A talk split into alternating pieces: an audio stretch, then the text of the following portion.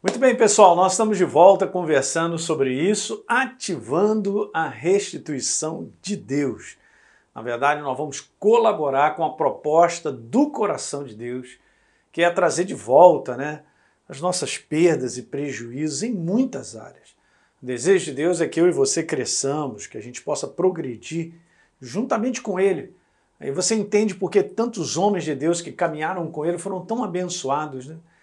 Se você notar, por exemplo, a vida de Abraão, com tantas dificuldades, situações que aparentemente passou por perdas, eu quero te falar. No final está escrito lá em Gênesis 24, no verso 1, que em tudo Deus havia abençoado a Abraão. Então toma posse dessa palavra para você.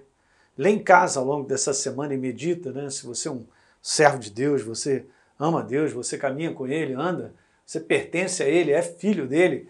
Está escrito lá e Deus havia abençoado a Abraão em tudo. Ele já era de, em ditosa velhice, está escrito lá, já era bem idoso, mas Deus o havia abençoado em tudo. Legal? Então vamos embora continuar. Eu tenho usado o texto de Zacarias, justamente Deus chamando o seu próprio povo, retornando à fortaleza de segurança e prosperidade, né? de crescimento, né? de progresso, que é Ele vocês presos de esperança, e mesmo hoje, disse Deus, eu declarei e eu declaro que eu vou restituir, eu restaurarei em dobro a sua antiga prosperidade. Palavra dele. É para minha vida e para a sua. E aí eu tinha feito esse comentário que restituição, muito importante, está muito longe de ser apenas um fato isolado, gente, ok? Restituição não é um fato isolado. Está muito longe depende, dependendo apenas da vontade de Deus. E, terminando o último vídeo, eu estava comentando sobre isso. Né, sobre ser restituído de perdas e danos envolve pelo menos quatro passos que devem ser conhecidos e seguidos. Vamos embora então? Essa é a nossa jornada ao longo desses capítulos. O primeiro deles, muito importante, eu preciso abrir os olhos para a possibilidade de estar vivendo com perdas. Pastor, por que o senhor está colocando dessa maneira? Porque veja, eu vou botar uma próxima frase para você entender algo interessante.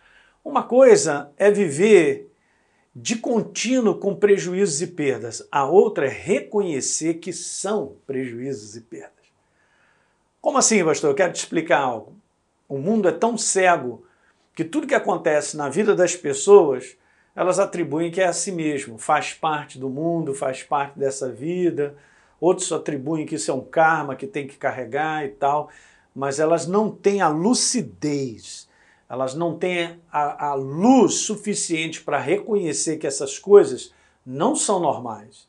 Tem alguma coisa que está interferindo aí e trazendo presa, perdas e prejuízos. Então, em primeiro lugar, isso é importante da nossa, da nossa vida, jornada cristã, não é uma jornada cega, é uma jornada na luz da verdade. Jesus falou: vocês não caminham nas trevas. Ele é a luz. E quem caminha na luz acaba reconhecendo, tendo essa sensibilidade de perceber que determinadas coisas são do mundo do espírito, é uma operação das trevas para quebrar a minha, você em alguma área da nossa vida, gerando perdas e prejuízos. Tá legal, gente? Então veja, eu vou ler de novo com vocês. Uma coisa é viver de contínuo com prejuízo e as perdas que é o que acontece nesse mundo, direto. A outra é reconhecer que isso aí é um prejuízo e perda e eu tenho que lidar de maneira própria. Ok, gente? Então veja, deixa eu te falar uma outra coisa. Viver com perdas contínuas, é bem importante isso, perdas contínuas, legal. É viver debaixo do engano de que tudo isso aí é normal. Não é normal. Esse mundo ele é controlado pelo mundo do espírito. Esse mundo é controlado pela malignidade. Nós sabemos, João fala sobre isso, que o mundo inteiro jaz no maligno. O mundo inteiro está sepultado dentro dessa atmosfera de um sistema de viver que só gera perdas e prejuízos. Ok? É um sistema de viver. É um sistema de acreditar no que o homem tem a dizer, na sua filosofia, no que ele acha. Ele tem uma crença. Mas a crença dele não está baseada na verdade se não está baseada na verdade, o sistema de crença dele vai levá-lo à falência. Por quê? Porque o outro sistema é um sistema do engano. Só existe o engano e a verdade. Só existe luz e trevas. Você entende? Não tem outra. É assim que funciona, não tem coluna do meio. Ah, pastor, mas eu sou neutro. Neutro como? Se a sua maneira de pensar está afastada da verdade, você vai agir com base na sua maneira de pensar. E isso vai gerar prejuízos e perdas na tua vida. Não tenha dúvida. Legal? A possibilidade então da gente conviver então com muitas perdas e prejuízos é grande, porque o homem está sempre controlado pelo que ele quer, o que ele acha, o que ele pensa. Mas a base das suas ações não é a base da verdade. Eu falo isso porque há muitos cristãos que precisam ouvir isso. Porque a questão deles estarem convivendo continuamente com perdas e prejuízos é porque a base deles viverem não é a verdade. É a filosofia, o que eu acho, o que eu penso, é a minha crença a respeito. Não funciona.